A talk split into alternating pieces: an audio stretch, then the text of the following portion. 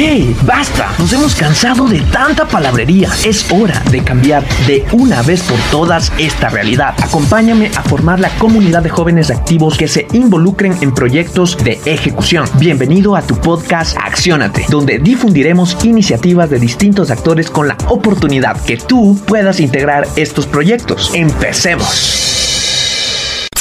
Mis queridos amigos, muy buenas tardes, bienvenidos una vez más a una entrega de tu podcast Acciónate. Ya nos encontramos en el capítulo número 15. Es impresionante cómo esto empezó probablemente como una idea y ya poco a poco se ha ido cristalizando. Ustedes ya han visto la calidad de invitados que hemos tenido a lo largo de estos 15 capítulos y hoy obviamente no puede ser la excepción.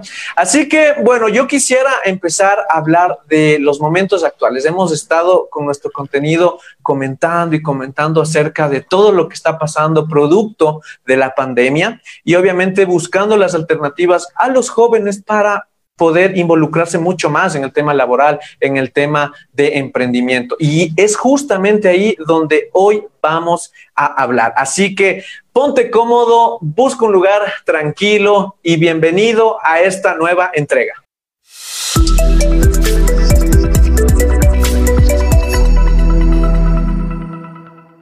Hola mis queridos amigos, estamos súper felices ya de arrancar este quinceavo capítulo.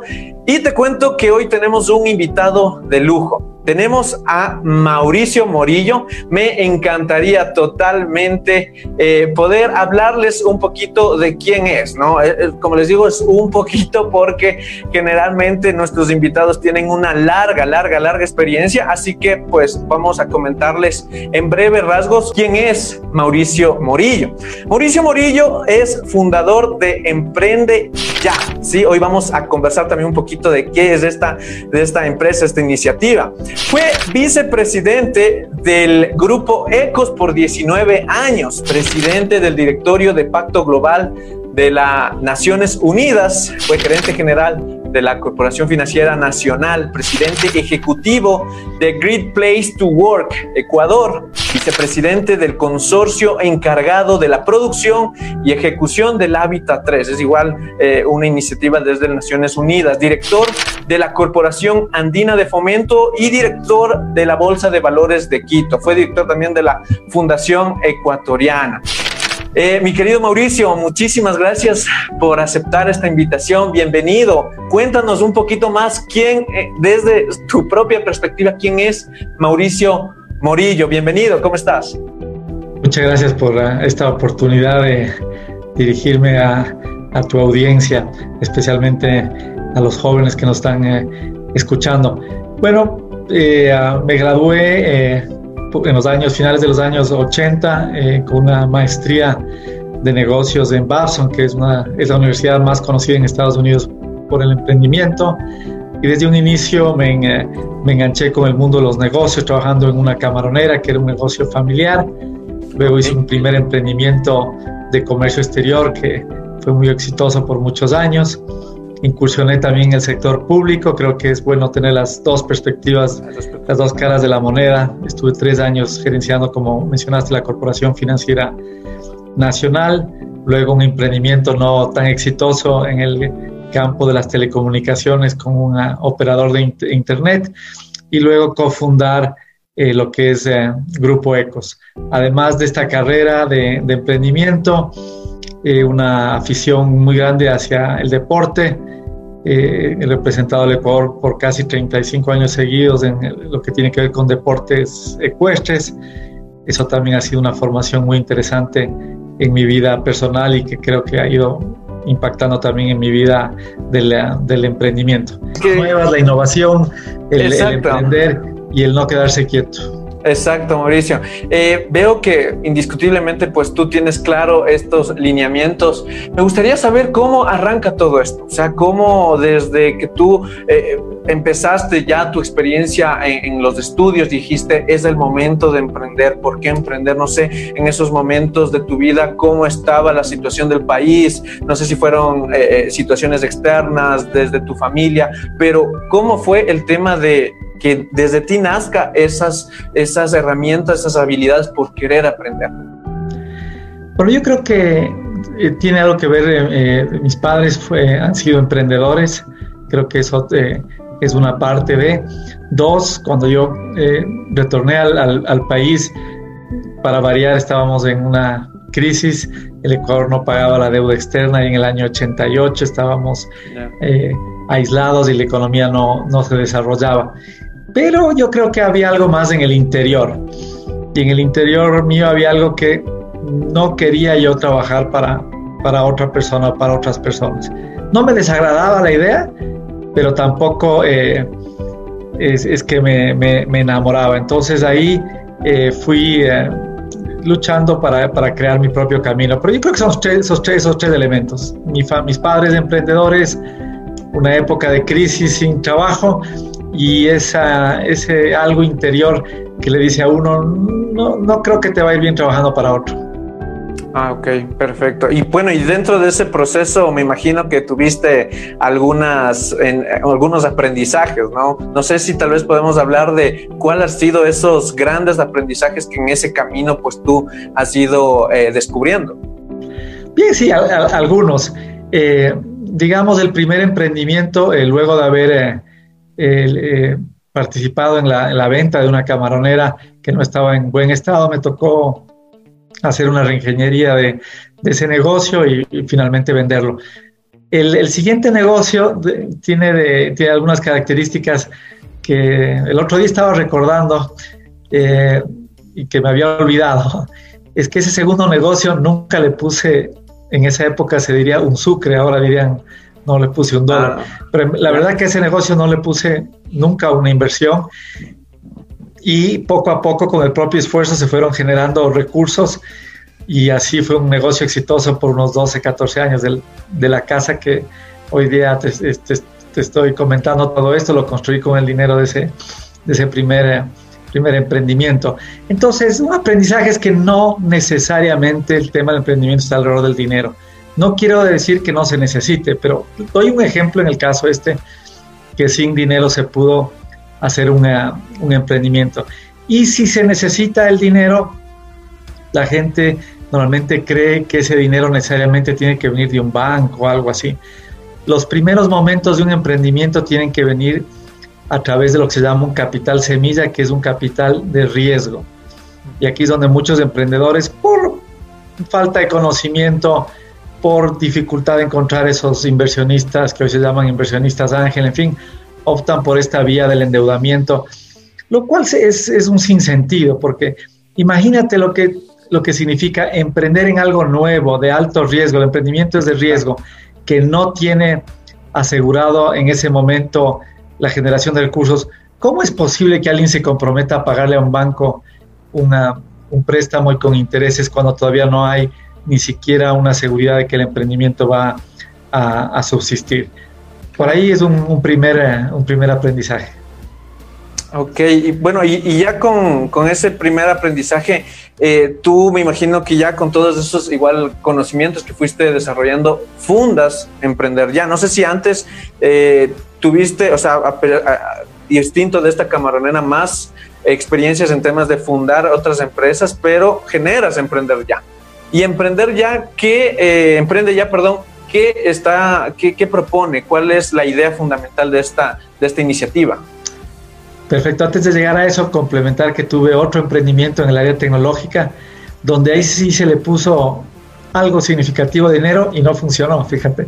Qué, qué, qué, variadas son las alternativas. Un primer emprendimiento que no se le puso dinero, súper exitoso. Un segundo emprendimiento que se le puso mucho dinero y ya fracasó. Luego de eso, la, eh, cofundé Grupo Ecos, que hasta ahora es una empresa líder en el mundo de información de los, de los negocios. Pero ya yendo hacia Emprende ya, en el año 2018 tomé esa decisión y entendiendo que Ecuador es un país de los más emprendedores del mundo, porque así dicen las estadísticas, me llamaba la atención por qué, no, por qué no nos va mejor si somos tan buenos emprendiendo, uno en Latinoamérica, cuarto en el mundo. Y de ahí encontré otros indicadores donde me aclararon el panorama no somos buenos emprendedores, no lo hacemos bien. Entonces ahí tomé la decisión de crear y escribir este libro, Guía para Emprendedores, este texto que le están utilizando ya en muchas universidades y muchos emprendedores de, lo usan. ¿Para qué? Para profesionalizar el emprendimiento. Ese es el propósito fundamental de Emprende Ya, profesionalizar el emprendimiento. ¿Qué quiere decir esto? Que el emprender tiene, unas, tiene una cierta ruta, tiene unas metodologías, tiene unos aspectos que hay, no, sin importar qué tipo de emprendimiento, hay que hacerlos. Y el no hacerlos eleva el riesgo y ahí vemos el altísimo nivel de fracaso que existe en Ecuador, del cual me entristece muchísimo y en el cual estos próximos años voy a luchar para cambiar esas estadísticas y que un mayor número de emprendimientos, habiéndose profesionalizado, puedan encarar de mejor forma y encontrar el éxito en su camino. Tú cuando tocas, Mauricio, el tema de profesionalizar el emprendimiento, me imagino obviamente que hay muchísimas variables que hay que considerar al momento de generar un emprendimiento y, las abarcas probablemente en, en, esa guía, ¿no? Cuéntanos por ahí las más generales. ¿Cuáles son esos errores que probablemente los jóvenes al iniciar digan, bueno, voy a empezar, pero como estoy empezando, eh, no las tomo en cuenta, pero que a la final suman y, son súper importantes al momento de definir este éxito, ¿no? Entonces, coméntanos algo por ahí. Bien importante. Primero te hago, te, hago y que quienes nos escuchan una, reflexión bien grande. Muchos de los que emprenden salieron de, de las universidades estudiando administración de empresas el padre de, la, de, toda esta, de toda esta ciencia de administración de empresas es Peter Drucker, famoso eh, escritor, eh, también es sociólogo y uh, investigador en el mundo de los negocios que creó las, los conceptos fundamentales que hoy día manejamos. Claro. Él ya en sus últimos años, eh, vivió hasta los noventa y pico, ya comenzó a, ya escribió inclusive un libro donde llega a la siguiente conclusión y pongan atención. En las universidades hoy día se están graduando eh, profesionales para ir a trabajar en empresas existentes, no se están graduando para emprender. Y ahí comienza mucho de los, de, los problemas. Y Peter Rocker ya eh, da la vía a que se cree este, este nuevo campo del conocimiento que él le denomina Entrepreneurial Management y que yo recojo eh, de, manera integral en, eh, en, mi libro. Pero para ir a los, um, a los temas que, que, me acabas de decir que, que puntualicen diferencias. Una de las grandes diferencias, pero, pero que es una diferencia gigantesca que cruza todo lo, toda la gestión del emprendimiento, es el riesgo. No puedes comparar un emprendimiento que inicia sin producto, sin servicio, sin clientes, sin eh, eh, financiamiento, sin estructura de colaboradores, sin tecnología, a compararle ahí a, hacer algo nuevo, diferente en una empresa que ya existe, que existe 40 años, que tiene procesos, procedimientos, directorios, financiamiento, clientes. No hay cómo comparar. Son dos mundos totalmente diferentes. Entonces, lo que hay que entender es cómo es ese mundo del emprendimiento para poder gestionarlo de, buena forma. En una entrevista tan breve no podemos profundizar eh, tanto, pero lo que sí puedo, decirles es que el mundo del emprendimiento no se parece mucho al mundo empresarial. Ok, mi querido Mauricio, creo que nos queda clarísimo eso. Y pues bueno, la verdad, em, con todo lo que tú nos has comentado, vamos a poner supuestos que siempre me gusta eh, proponerlos a nuestros queridos entrevistados, ¿no?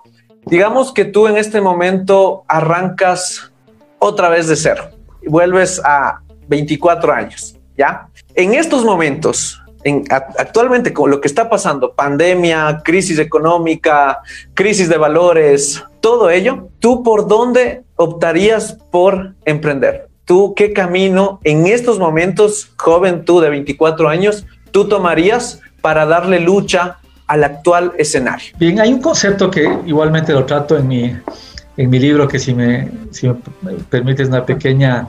No te eh, preocupes. Y una primicia en tu programa, una primicia en tu programa. El libro desde hace dos días se encuentra para arrendamiento digital en emprendeya.com. Antes estaba disponible exclusivamente el libro, el, el texto que representaba una inversión significativa por la calidad del texto, la, su impresión, en fin. Pero mucha gente ya me lo pedían en, en un acceso digital y decidirme al otro extremo inclusive, no, no la venta del libro digital, sino el arrendamiento por un año en digital en apenas 9.99 eh, por todo un año. Entonces ya está muy accesible. Mira, si vuelvo a tener esos 24 años, que es exactamente cuando comencé a trabajar, le has pegado en el, en el clavo. en la edad, claro. Sí, hay varias cosas en las que el mundo ha cambiado drásticamente. En el siglo pasado había una máxima que era, eh, que en inglés se dice business for business, los negocios por los negocios. O sea, en aras, de, en aras de hacer un negocio, todo estaba permitido. No importaba, aparte de no matar a alguien o no hacer algo ya extremadamente controvertido con, con, la ley eh, desde hace muchos siglos, pero en realidad el resto era aceptable. En este siglo estamos viviendo una nueva época donde uno se tiene que ganar el derecho a hacer negocios. ¿Qué significa esto? Que hoy día los consumidores están exigiendo unas características diferentes en los productos, en los servicios y quién, quiénes lo producen y cómo lo producen. ¿A qué me refiero? Y esto se resume en un concepto que hoy día significa emprender con propósito. ¿Qué, qué significa esto? Que aparte de llevar el negocio, también hacerle un bien o al medio ambiente, o a la sociedad, o al entorno en que uno se desarrolla. El caso que más eh, sencillo de explicarte es los zapatos Toms. Cuando uno va y compra un par de zapatos Toms, la empresa Toms obsequia un par de zapatos a una persona sin recursos en algún lugar del mundo. ¿Ellos son una, una ONG? No, no son una ONG, les gustan los negocios, les gusta ganar dinero y de hecho están ganando mucho dinero. Pero eso no riñe con buscar también un propósito en este campo social. Entonces yo te diría, si alguien quiere emprender ahora, tiene que buscar emprender su negocio sin aislarse de tener un propósito. Y esto hay que entenderlo un poquito más porque algunas gentes creen que es regalar plata, eh, que, en fin, que, eso no, no, va con un negocio, están equivocados. Los negocios que van a sobrevivir esta mitad de, la mitad del siglo que vamos a vivir, ya habíamos pasado una quinta parte, va a ser con negocios que tengan propósito. El otro día he visto con mucho gusto que la Cervecería Nacional acá en Ecuador está haciendo, eh, promocionando de que están ah, contratando agricultores, pero comprándoles con contrato. Eso quiere decir que los agricultores que van a sembrar la, cebada, en fin, tienen un contrato, saben quién les va a pagar, cuánto les va a pagar. Entonces la cervecería está haciendo cervezas y ganando mucho dinero, sí, pero en el proceso hacerle el bien a la sociedad y al medio ambiente. Entonces yo te diría que ese es uno de los grandes temas para alguien que quiere emprender emprendan, pero también emprendan con propósito. Creo que complementando también a lo que tú nos acabas de, desvelar, Mauricio, es el tema de cómo generar eh, iniciativas, emprendimientos considerando los objetivos de desarrollo sostenible. Entonces, yo creo que esa es una gran manera de cómo tú puedes buscar tu propósito. O sea, ya de alguna otra forma ya está creado el camino y simplemente de, acuerdo a la, iniciativa del emprendedor es buscar a cuál se alinea o no. ¿Sí o no? ¿Me equivoco? ¿Qué te parece? Es acertadísima, acertadísimo tu, tu criterio. Eh, la Agenda de Desarrollo Sostenible a través de los 17 ODS le es mucho más fácil a un empresario vincularse a un ODS y vinculándose a un ODS están emprendiendo con, con propósito. Desde luego, esto no existía, acuérdate, eh, Kofi Annan a, finales del siglo pasado toma la decisión de crear el pacto eh, global que vino trabajando en, estos temas. Ah, eh, de sostenibilidad y después, bueno, los objetivos del milenio que llegaron ya al, término de su plazo y se construyó la, agenda nueva de desarrollo que hablas y ya los 17 ODS. Definitivamente ese es un excelente lugar para empezar. En mi libro tengo un capítulo dedicado a eso, incluso tengo un ejemplo de, de, un emprendimiento exitoso por cada uno de los ODS. Es cuestión de trabajar. Yo, yo veo frustración al principio, los emprendedores como que no entienden el concepto y después ya les, les, les queda gustando muchísimo el, el, el, el, que no solo emprendan en un negocio, sino que lo hagan con propósito.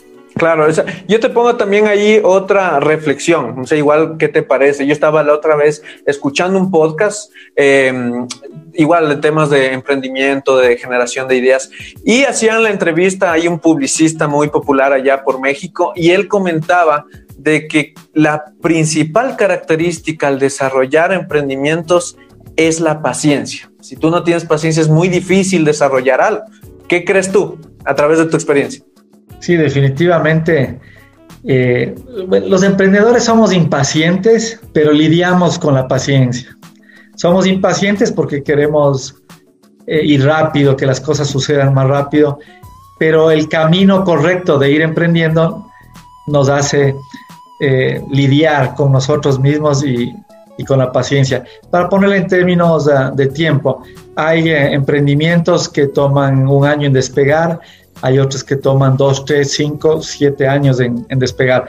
Depende de la complejidad del, del, negocio. Entonces hay que estar consciente de que va a haber un tiempo.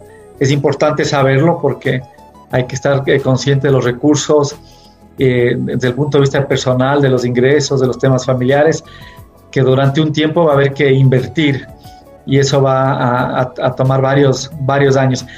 Y también por un motivo, porque si lo cimientas bien al emprendimiento, o sea, si el emprendimiento nace con ah, ideas claras y con un modelo, este es el otro gran tema, con un modelo de negocio sin limitaciones para su expansión, crecimiento e internacionalización, el emprendimiento va a tener éxito en los siguientes años.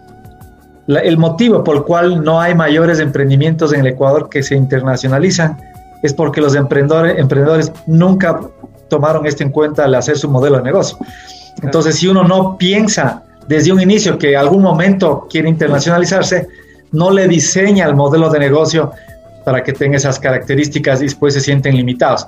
Y hago el ejemplo, es como construir un edificio. Si yo pienso que quiero llegar a construir un edificio de 30 pisos en el tiempo, tengo que hacer las fundaciones para 30 pisos. Comienzo con el primero, después el segundo, el tercero, el cuarto, el quinto y puedo llegar al 30. Pero si comienzo pensando que mi objetivo es cinco pisos, hago fundaciones para cinco pisos y sí, y voy a llegar al quinto piso, pero nunca al sexto. Y por ejemplo, muy relacionado a eso, em, quisiera que nos ayudes con cómo diferenciar. Generalmente el emprendedor siempre es visto como la oveja negra, ¿no? Como ese personaje que que está incómodo con el sistema, está incómodo con el status quo, está incómodo con el, llevar la rutina día a día, que siempre quiere ser diferente, diferenciarse de alguna u otra forma. ¿Tú cómo crees que en tu vida te diferenciaste y, y, esa enseñanza o ese aprendizaje ha ido marcando poco a poco en tu vida profesional? Mira, hubieron momentos de mi vida donde eh, sentí yo presión de que consiga un trabajo. Claro. De que esto el emprendimiento por el momento no iba a funcionar en algunos momentos de mi vida. Pero otra vez uno tiene ese, ese llamado interior a, a seguir buscando eh, un autoempleo a través del, del emprendimiento. Entonces, yo diría que eh, ahí sí otra vez recurro al, al, tema de la paciencia, ser paciente con, uh, con uno mismo y, y, estar consciente de que todo está por, la mayor parte de las cosas están por crearse. Hay mucha gente que dice, no, y ahora ya hay el Internet, ya hay eh, los dos portales de e-commerce, que ya hay el delivery, ya todo se inventó. Naranjas, no está inventado prácticamente nada. En 10 años vamos a ver cosas increíbles. Por dar un ejemplo a los jóvenes que les quisiera que pongan mucha atención a este tema, con la inteligencia artificial se va a poder hacer cambios gigantescos en todos los negocios. La inteligencia artificial se va a aplicar en absolutamente todos los negocios. Entonces, si uno sabe que tiene un potencial, tiene unas fortalezas y además entiende que hay que buscar estas oportunidades de negocio que están ahí para todos, las oportunidades están para todos, eh, lo que pasa es que solo algunos las ven o algunos las persiguen con la, con la suficiente tenacidad, que eso sí tiene que ser un emprendedor. Entonces, con esas características vamos ya tomando conciencia de cuál es lo que yo llamo en mi, en mi libro el emprendedor ideal, que voy eh, capítulo a capítulo eh, definiendo una habilidad, una competencia de los, de los emprendedores. Y para responder a la pregunta de lo que me dice mucha gente es si se nace o se hace un emprendedor. Hay muchos que nacen, pero también uno puede adquirir esas, eh, esas, esas destrezas en el camino de la, de la vida obviamente con ciertos límites, porque si alguien es totalmente adverso al riesgo, no le recomiendo emprender. Pero si alguien está dispuesto a tomar riesgo, pero todavía no tiene ciertas eh, competencias de la resiliencia o de la tenacidad, en fin, yo creo que eso lo, hay como desarrollarlo. Eh, mi querido Mauricio, contestemos una pregunta del público. Sí, dice, ¿es mejor emprender solo o con un equipo de trabajo? Bien, excelente, excelente pregunta. No existe una fórmula mágica, lo que sí hay que es ser sincero con uno mismo. Si uno está en capacidad de liderar eh, como emprendedor ese emprendimiento, y hay que preguntarse, ¿tengo el, el dinero suficiente para los, el primer capital semilla para echarlo a andar? ¿Tengo todos los conocimientos, digamos, suficientes conocimientos gerenciales para llevar a cabo este emprendimiento. Tercero, conozco toda la parte estratégica del negocio, sea productiva, sea sistema, sea tecnológica. Entonces uno al responderse eso se va a ir respondiendo, eh, si, no si no cuento con todos estos elementos, es preferible emprender eh, conjuntamente con, con, otros. Ahora, si tengo esos elementos, lo puedo hacer solo y contrato un equipo de, un equipo de trabajo. Bien, la mayor cantidad de emprendimientos los veo que se forman en equipo últimamente. Los menor, el menor número son, eh, son individuales. Entonces me hace pensar que la mayor parte de, emprendedores, eh, por su juventud, eh, por su, en, la edad que lo, que lo están haciendo, no cuentan con todos estos elementos y se juntan en equipo. Y hay otras ventajas también el, tener varias personas trabajando en un emprendimiento y, añadiéndole pensamiento y valor, les reducen también el riesgo. Ahora, la respuesta es, si lo vas a hacer solo, bien, pero busca un mentor. Eso sí, no, lo que no recomiendo es hacerlo solo y, no, no, tener ningún mentor. Hoy día los mentores están justamente para complementar los vacíos, las falencias, las debilidades de, de un emprendedor individual. Y desde luego que un mentor también puede ayudar a un emprendimiento que tenga varios emprendedores. Entonces, vamos con otras dos. Ya dice, ¿cómo se puede conseguir relacionarse con socios o con inversores ángeles para un emprendimiento? Bien, ya hay la, eh, la AI, la Asociación de Innovación y Emprendimiento, tiene ya eh, club de inversionistas ángeles, entonces a través de su web y contactándoles pueden llegar a, a ellos. Ahora, también quiero decirles que, bueno, ah, hay otro tema. El, eh, el MIPRO acaba de lanzar un fondo emprendedor, un capital semilla de 10.5 millones de dólares. Esto fue la semana pasada. Entonces ya por primera vez en, el Ecuador hay un volumen de, de, dinero de esa naturaleza para apoyar a los emprendedores con capital de riesgo. Pero adicional, el mundo está lleno de inversionistas ángeles en Colombia, en Perú, en México, en España, en Estados Unidos ya no existen fronteras. Uno puede ir a presentar su emprendimiento a un inversionista ángel español y le, va, y le, van, a, y le van a escuchar. Ahora, lo que tengo que ser muy, muy concreto es, esa gente es profesional.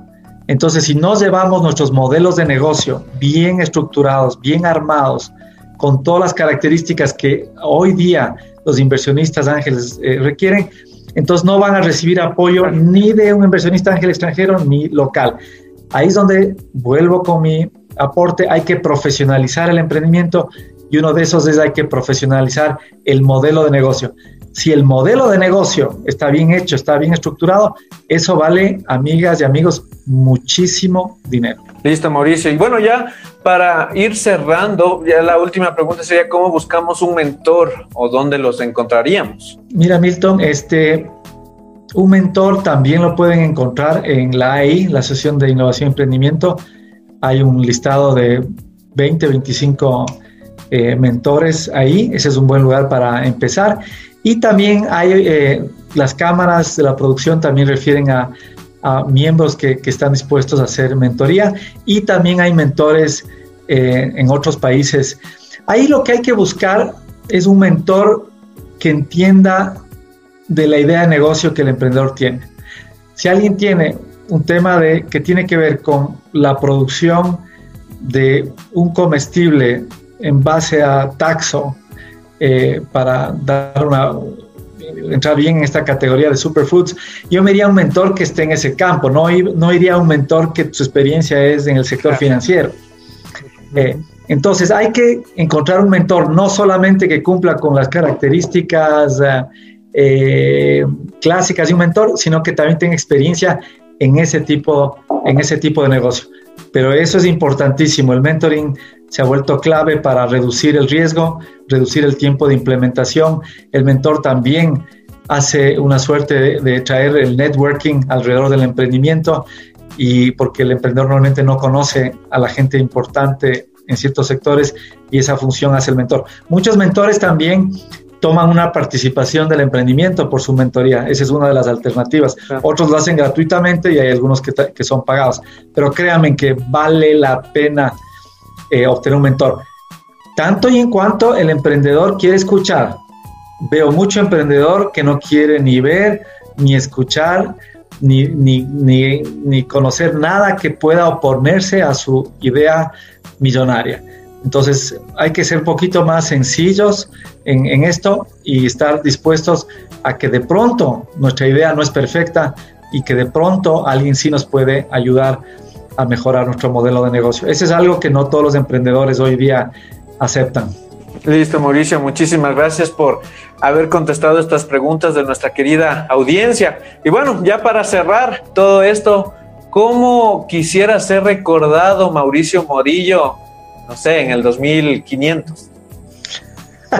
en, el, en el 2500 no creo que eh, voy a ser muy recordado, pero mira, es difícil decir eso, pero eh, en, el campo de, en, el, en el campo del emprendimiento sí quisiera lograr ser considerado que se hizo un aporte en profesionalizar el emprendimiento en el Ecuador.